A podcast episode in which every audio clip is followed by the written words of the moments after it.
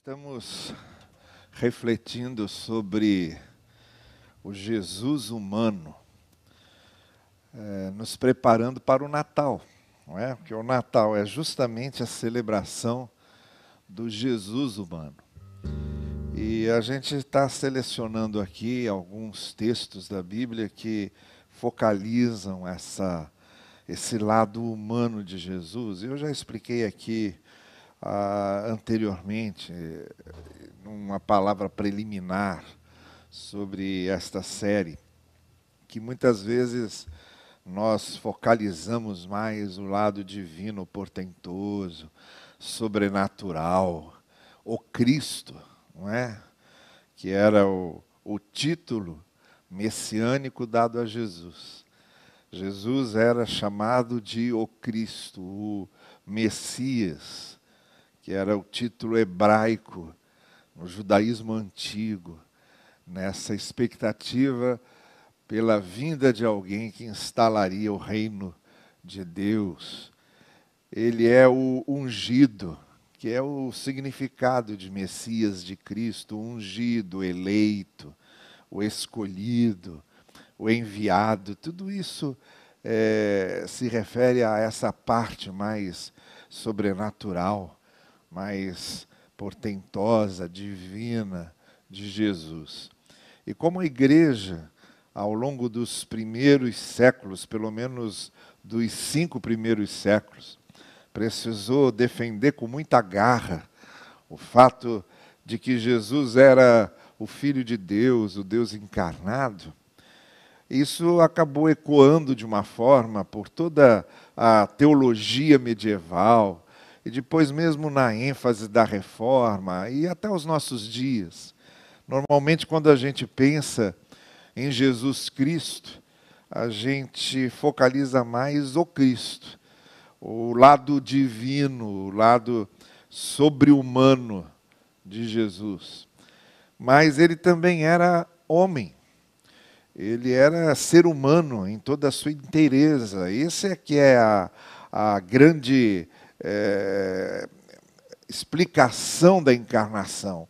Ele veio em forma humana. O apóstolo Paulo fala sobre isso lá em Filipenses, quando diz: Olha, aquele que estava lá na glória celestial se auto-esvaziou e se autolimitou. A expressão é a mesma, é a expressão esquenosen, que o apóstolo Paulo usa, que no grego significa esse auto-esvaziamento e autolimitação. O Deus sem limitações, ele se limitou. O Deus cheio de glória, ele se esvaziou dessa glória para assumir a forma humana.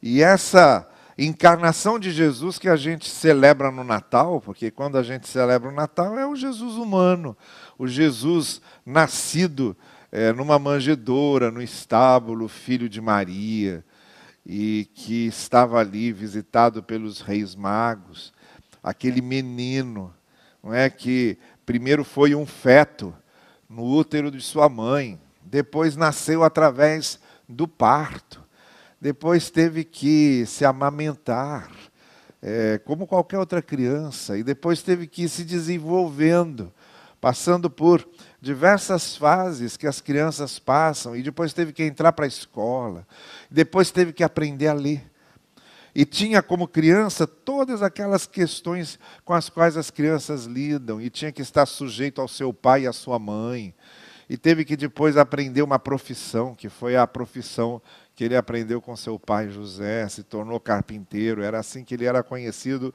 na cidade de Nazaré, onde ele foi criado. Este é o filho de José, o carpinteiro. E como provavelmente o, o filho mais velho, ele teve que assumir aquela função, e quando ele começa o seu ministério, José já não está lá, José já faleceu, Maria está viúva, e Jesus está conduzindo ali o sustento da família com o seu trabalho de, de marceneiro, de carpinteiro.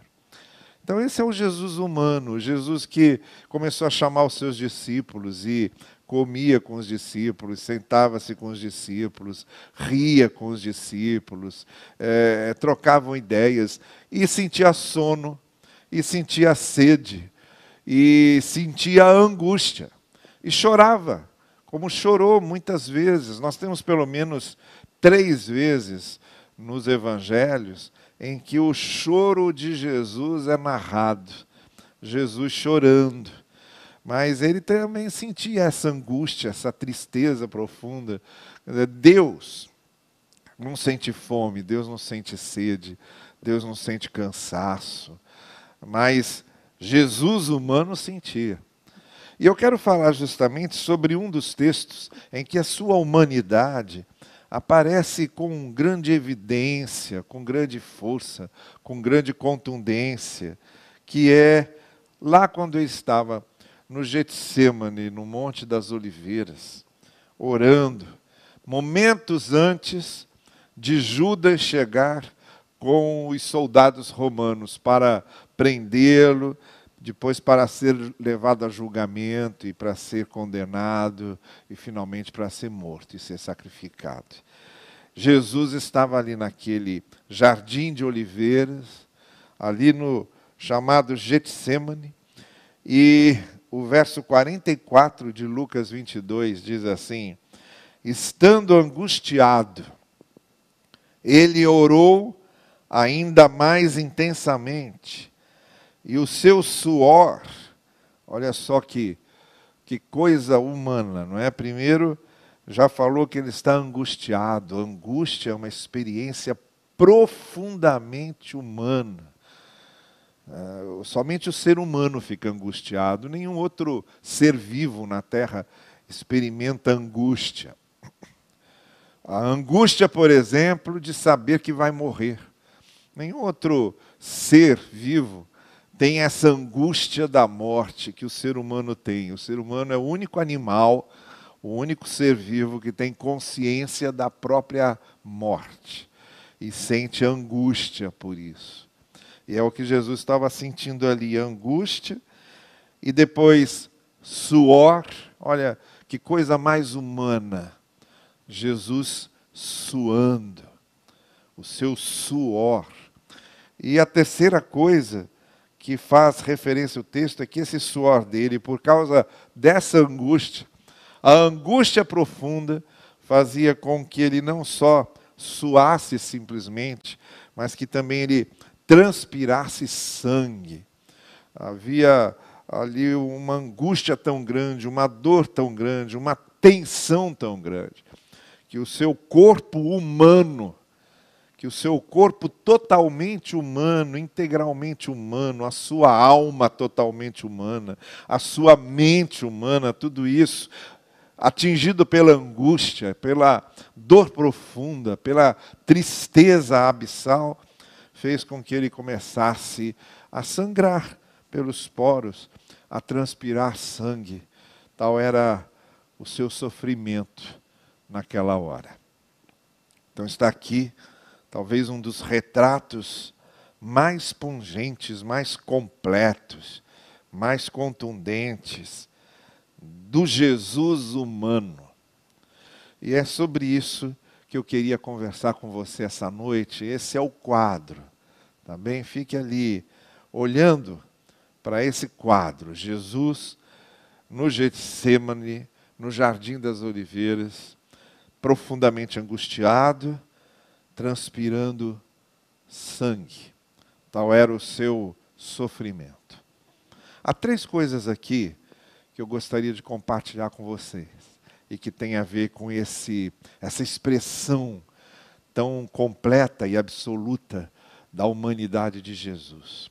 Primeiro, a sua angústia era muito grande porque não era só a sua dor humana que estava ali não era só a sua angústia humana que estava ali, mas a dor e a angústia de todos nós.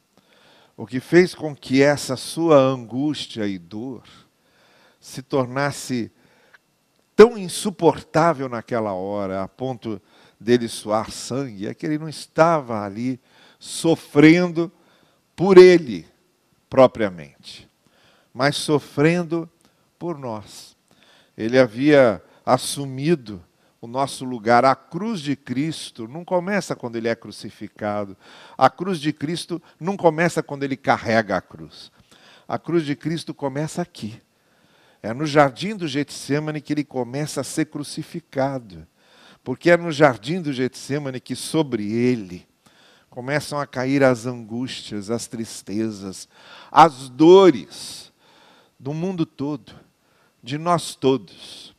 Por restauração, porque caíam sobre ele as dores de todo mundo que já havia morrido, por presença, porque caíam sobre ele as dores de todos aqueles que eram contemporâneos dele, que viviam ali naquele momento, e caíam sobre ele as dores futuras, a minha e a sua, as dores de todos aqueles que viriam depois. Naquele momento, Jesus era uma espécie de para-raio, que estava assumindo sobre quem estava caindo todas as nossas dores, as nossas condenações, as nossas culpas, as nossas angústias, as nossas infelicidades, as nossas doenças, tudo caindo sobre Cristo naquele momento.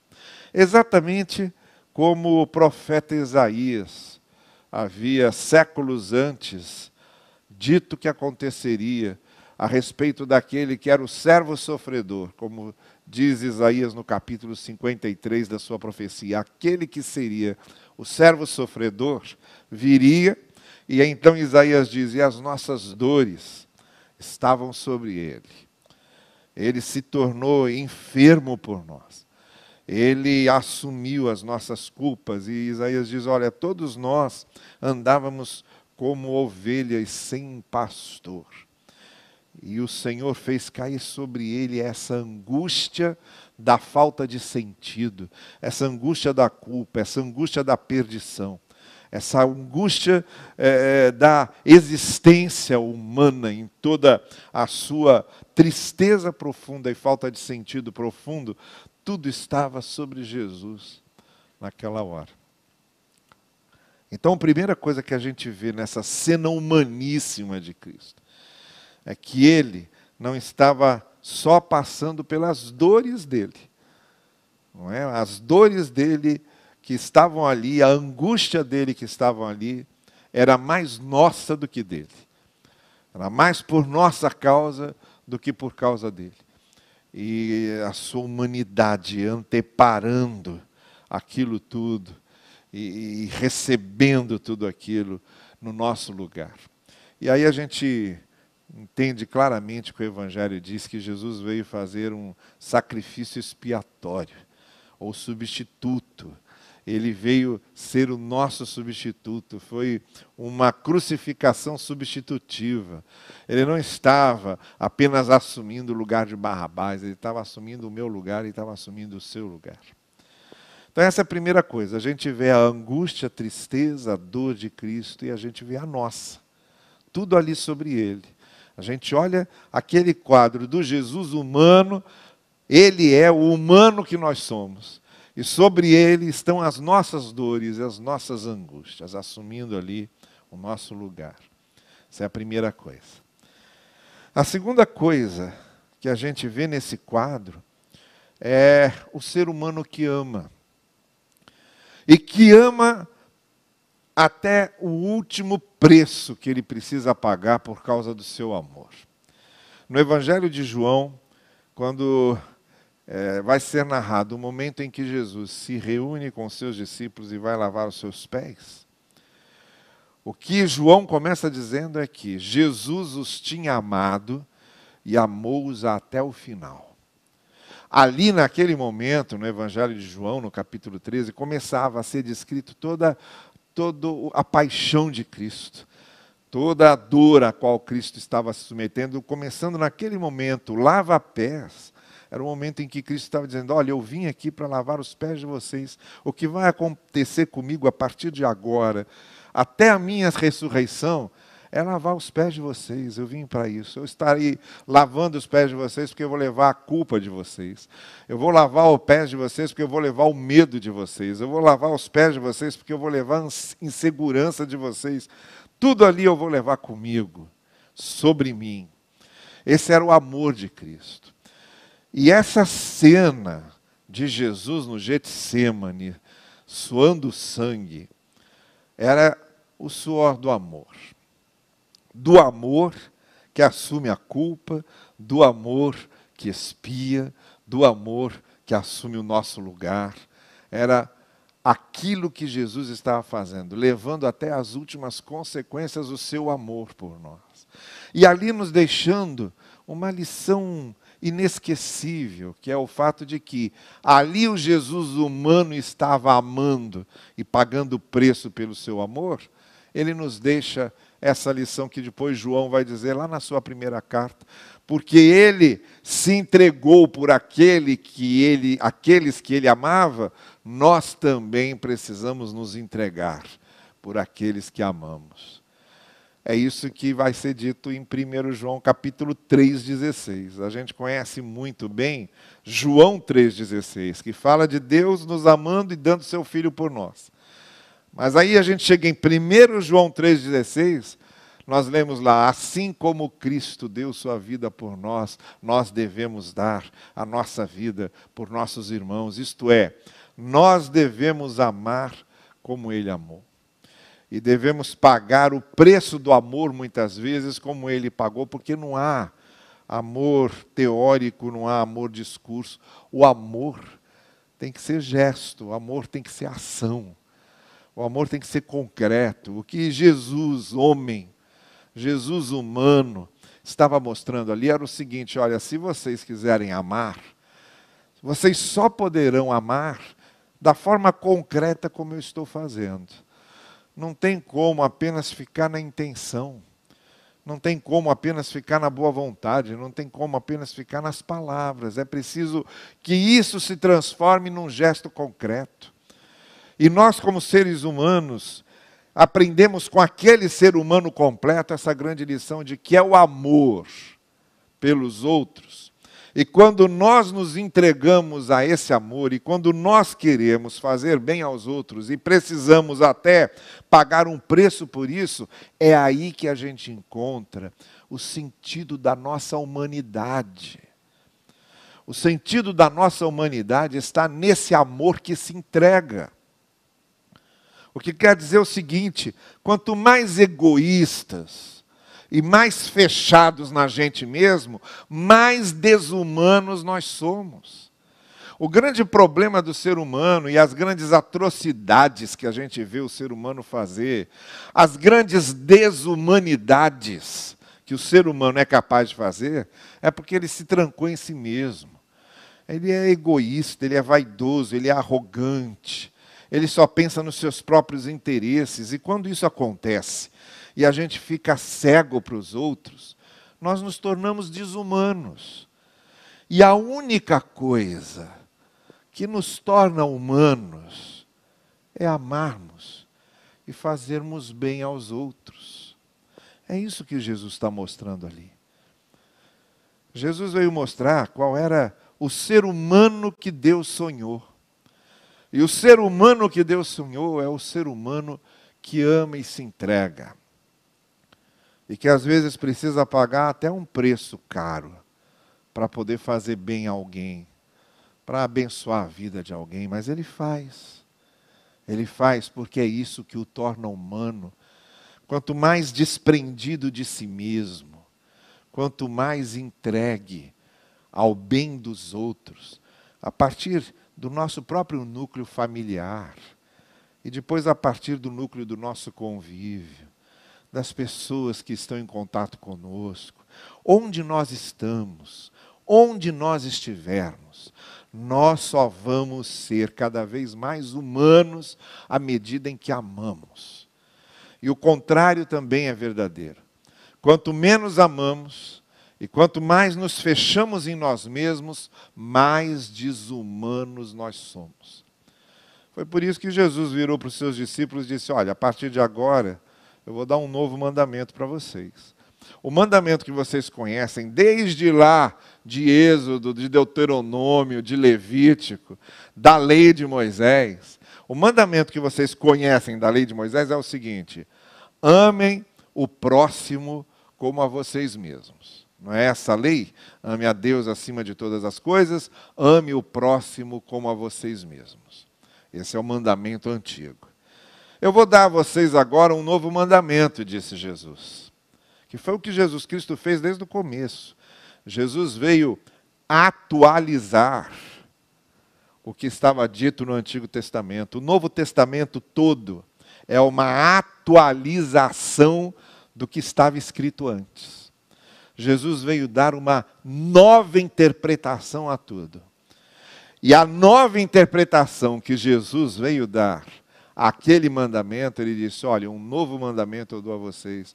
Vocês agora não vão amar mais como amam, como amam a vocês mesmos. Vocês vão amar como eu amei. Como eu amei vocês, vocês amarão uns aos outros. E assim, ele completa: conhecerão que vocês são meus discípulos. Está entendendo? O que Jesus fez no Getsemane era mostrando como nós nos tornamos seres humanos completos e quanto mais amamos, mais humanizados nós ficamos, e quanto mais humanizados, mais reconhecidos como discípulos de Jesus nós somos. E essa foi a grande marca que Jesus botou na testa dos seus discípulos, para que fossem reconhecidos: é o amor é a maneira como amam, como perdoam, como têm misericórdia, como têm compaixão, como são pacificadores. É isso tudo que mostra que somos discípulos de Jesus e somos humanos. Nós não fomos chamados para sermos deuses como Cristo era.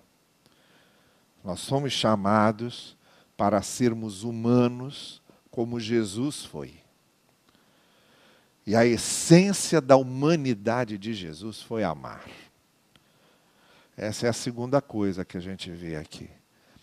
A primeira, então, é que ele leva muito a sério nossas dores, porque ele assumiu nossas dores sobre si. Jesus leva muito a sério suas dores. Às vezes você olha para o lado e parece que as pessoas não estão entendendo suas dores, não estão compreendendo seu sofrimento, pois Jesus leva muito a sério seu sofrimento e suas dores. Por isso ele as assumiu sobre si mesmo. A segunda coisa é que Jesus, lá no Getsemane, mostra o que é amar de verdade. E como nós nos tornamos seres humanos verdadeiros, que é nesse momento em que amamos, como Ele amou. E aí nós mostramos é a nossa identidade a nossa identidade como discípulos de Jesus é amar como Ele amou. E a terceira e última coisa que esse texto nos mostra da humanidade de Jesus tem a ver com uma coisa que Pedro vai dizer na sua primeira carta, quando o apóstolo Pedro, escrevendo aos seus leitores, ele diz o seguinte: Olha, eles estavam passando por um momento de sofrimento muito grande, e para confortá-los naquele momento de perseguição, de sofrimento, Pedro diz assim: Para isso vocês foram chamados, pois também Cristo sofreu no lugar de vocês, deixando exemplo para que sigam os seus passos. O que Pedro estava querendo dizer é o seguinte: lembram-se de Jesus sofrendo por vocês? Suando sangue no seu sofrimento e na sua angústia por vocês, pois foi para mostrar para vocês que não há dor, não há sofrimento que a gente passe hoje, que ele já não tenha passado antes. E deixou lá a marca dos seus passos para que a gente siga.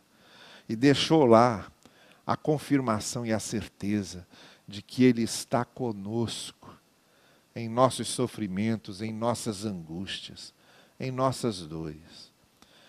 Nos nossos Getsêmanes, nos nossos jardins das oliveiras, cada vez que nós atravessamos na nossa vida um jardim das oliveiras, como esse que Jesus atravessou, foi para isso que ele passou primeiro para deixar as suas pegadas e para que a gente saiba. Todas as nossas dores são compreendidas por Ele É por isso que Hebreus também vai dizer: olha, a gente não tem um sumo sacerdote intercedendo por nós que não conheça as nossas dores e nem saiba o que é ser tentado, o que é chorar, o que é sofrer, o que é sangrar. Ele sabe. Ele sabe. Por isso nós vamos a Ele sabendo que Ele entende as nossas dores. E por isso temos um sacerdote que intercede por nós a partir do que Ele conhece de nós, por experiência própria e vai conosco, cada passo. Deixou ali as suas pegadas para dizer: Eu vou caminhar com vocês. Onde vocês passarem, eu já passei antes. A dor que vocês sentirem, eu já senti antes. O abandono que vocês sentirem, a solidão que vocês sentirem, a traição pela qual vocês passarem, a angústia, o sofrimento atroz, o choro, o suor de sangue que vocês tiverem, eu já passei antes e deixei as minhas marcas para vocês se lembrarem que eu estou caminhando com vocês. Essa noite eu quero dizer a você essas três coisas. Primeiro, Jesus humano, Jesus homem, aquele que suou sangue no jardim das oliveiras, na mais profunda angústia, leva a sério as nossas dores. Tão a sério que levou as nossas dores sobre ele. A segunda coisa que eu quero que você se lembre é que ele deixou ali o exemplo do amor que nos torna cada vez mais humanos. Só quando nós amamos daquele jeito, nos entregando, fazendo bem ao outro, é que nós nos humanizamos cada vez mais e temos a identidade de discípulos de Jesus. E a terceira e última coisa que eu desejo a você essa noite é que você se lembre que não está sozinho. No jardim do Getsemane, no Monte das Oliveiras, que você tiver de atravessar, lembre-se que Jesus já atravessou antes, deixou as suas marcas, as suas pegadas e diz a você: Olha, eu já passei aqui, já deixei aqui o meu sinal, venha comigo, que eu vou com você. Confie nisso e que o Senhor conforte seu coração seja qual momento difícil você esteja passando agora, o Senhor, que sabe o que é ser humano, que sabe o que é doer, que sabe o que é ser angustiado, o Senhor Jesus, homem, ser humano na mais profunda e abrangente significado, sabe o que você está passando e passa com você para confortar, enxugar as suas lágrimas e fortalecer a sua fé.